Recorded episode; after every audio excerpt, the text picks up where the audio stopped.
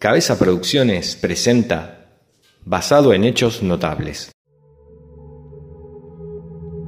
Lo primero que me pregunté cuando empecé a indagar sobre la historia del asilo fue cómo llega a emplazarse en la costa de Mar del Plata semejante construcción y quién fue ese tal Saturnino Unzué para que esa construcción lleve su nombre.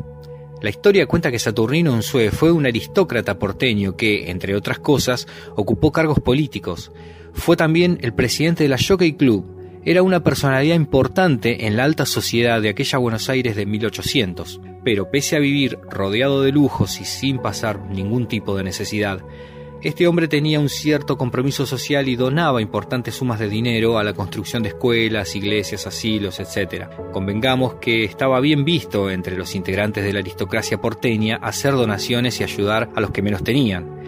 Este hombre tuvo tres hijas, de las cuales dos de ellas, Concepción Unzué de Casares y María de los Remedios Unzué de Alvear, pertenecían a las damas de la Sociedad de Beneficencia, que eran un grupo de mujeres de la alta sociedad que bajo la supervisión de organismos oficiales se encargaban de mandar a construir hospitales, escuelas, asilos a lo largo de todo el país.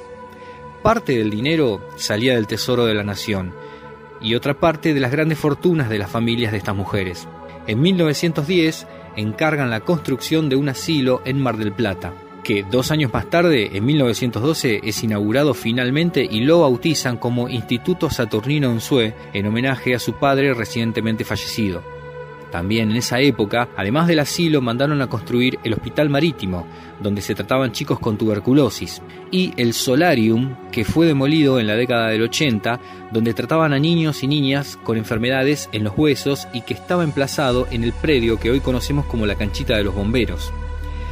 El asilo Unzué abarca un perímetro de dos manzanas completas, y si lo miramos desde arriba, la construcción tiene forma de H y tiene dos plantas, Luego de ser inaugurado, es donado al Estado Nacional. Otros lugares emblemáticos de Mar del Plata que también pertenecieron a la familia Unzué eran la estancia La Armonía, cuyo casco histórico todavía se mantiene en pie, la casa de María Unzué, que estaba en Alcina y Colón, pero lamentablemente fue demolida, y la casa de Concepción Unzué, que es donde funcionó el Museo Guillermo Vilas.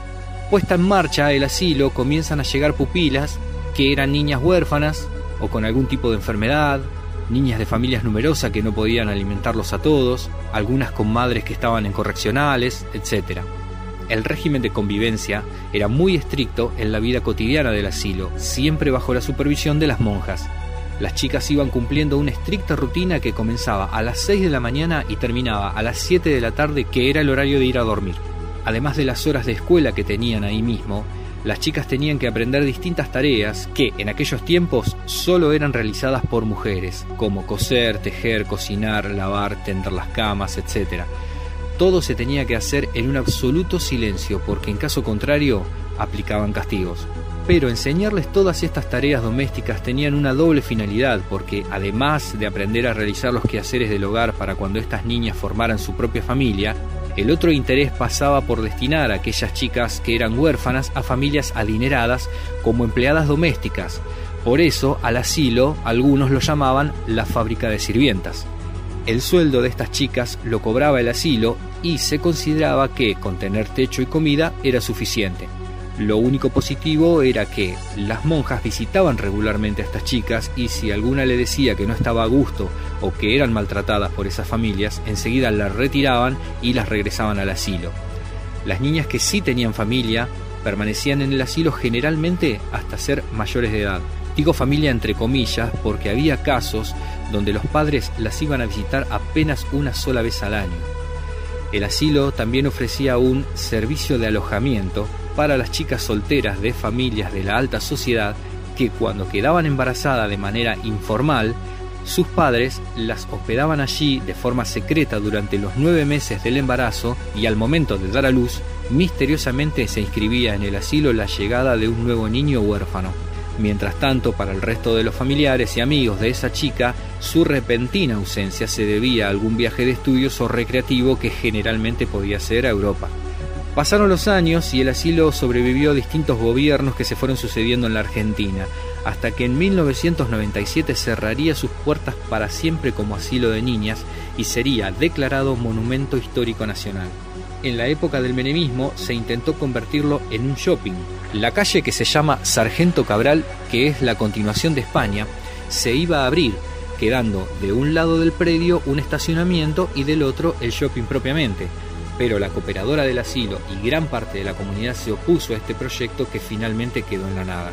También en otra ocasión, cuando se hizo la Cumbre de las Américas en Mar del Plata en el año 2005, George Bush, el por entonces presidente de Estados Unidos, le pide a los organizadores de la cumbre que se tirara abajo el asilo, que lo demuelan, porque era un lugar muy propicio para los francotiradores. Por suerte la organización se negó rotundamente explicándole que era parte del patrimonio nacional. Con el paso de los años el asilo también fue albergando leyendas e historias misteriosas, y aclaro que lo que voy a contar a continuación son historias contadas por gente que trabajó allí o familiares de pupilas que estuvieron en él, pero ninguno de estos relatos es comprobable o tiene algún tipo de sustento. Una de las leyendas urbanas cuenta que debajo del asilo hay un túnel. Para algunos el pasadizo llegaba hasta la vivienda del capellán que estaba prácticamente pegada al asilo. Para otros desembocaba en la cripta de la capilla Santa Cecilia, por lo cual deberíamos imaginar una obra subterránea de al menos 1100 metros que debió sortear, entre otros obstáculos, la formación rocosa de la loma donde está el mencionado templo.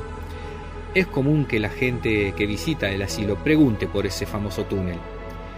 Y hasta pude leer en artículos periodísticos de medios nacionales que se ocuparon del misterioso túnel subterráneo. Hay otra leyenda urbana muy conocida entre las personas que por algún motivo estuvieron relacionadas al asilo, y es el del llanto de un bebé que se escucha por las noches. Este supuesto hecho se debe a una historia que sucedió en 1927. Se dice que un capellán sedujo a una monja. Otros relatos indican que no fue seducción sino que fue una violación y otros que no fue el sacerdote sino un chofer del micro que transportaba a las pupilas. Todas estas variantes derivan en un mismo desenlace. La mujer quedó embarazada y fue recluida en el famoso túnel para ocultar el escándalo.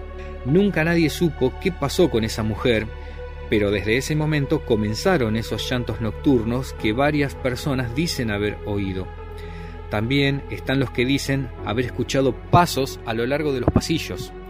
Y uno podría pensar que en una construcción centenaria como el asilo, de más de 10.000 metros cuadrados, con tantas habitaciones con grandes ventanales y pisos de madera, es muy común escuchar ruidos extraños.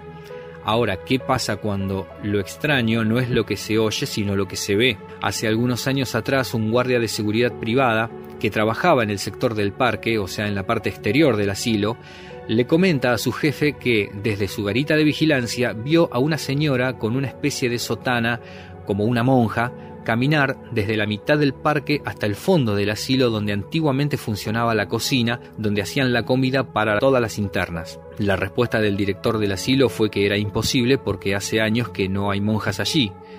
Al comentarlo con uno de sus compañeros, le responde haber visto lo mismo, pero prefirió callarlo para que no creyeran que estaba loco. Como bien decíamos, el asilo es un edificio centenario y como tal, el paso del tiempo le fue cobrando caro el derecho de subsistir. Gran parte de la estructura edilicia se ha ido deteriorando año tras año. Por ese motivo, se le vienen realizando obras de restauración y puesta en valor casi sin interrupción desde 1995. Aunque con varios baches a lo largo de los años, el asilo continúa siendo restaurado en un trabajo conjunto entre la Dirección Nacional de Arquitectura, la Comisión Nacional de Museos, Monumentos y Lugares Históricos, el Ministerio de Planificación Federal y la Facultad de Arquitectura de Mar del Plata. Desde hace años, una parte del asilo restaurado es utilizado para actividades culturales y recreativas, siendo rebautizado como Espacio Unzué. De todas las historias de las internas y pupilas del asilo, quiero rescatar una en especial, la de una niña llamada Rosa, nacida en 1911 en el seno de una familia muy humilde, su madre María había quedado sola con cinco hijos, tres varones y dos mujeres. El destino de esas dos niñas sería transitar su infancia en el asilo, y pese al estricto régimen de aprendizaje y convivencia, Rosa siempre consideró tomar los hábitos que finalmente desestimó cuando, al cumplir 18 años, su madre regresó para llevársela. Esa niña fue mi abuela Rosa. El Unzué. Oratorio, Asilo, hogar, espacio, distintas definiciones para este viejo residente de la ciudad. Yo prefiero llamarlo custodio de la historia de Mar del Plata.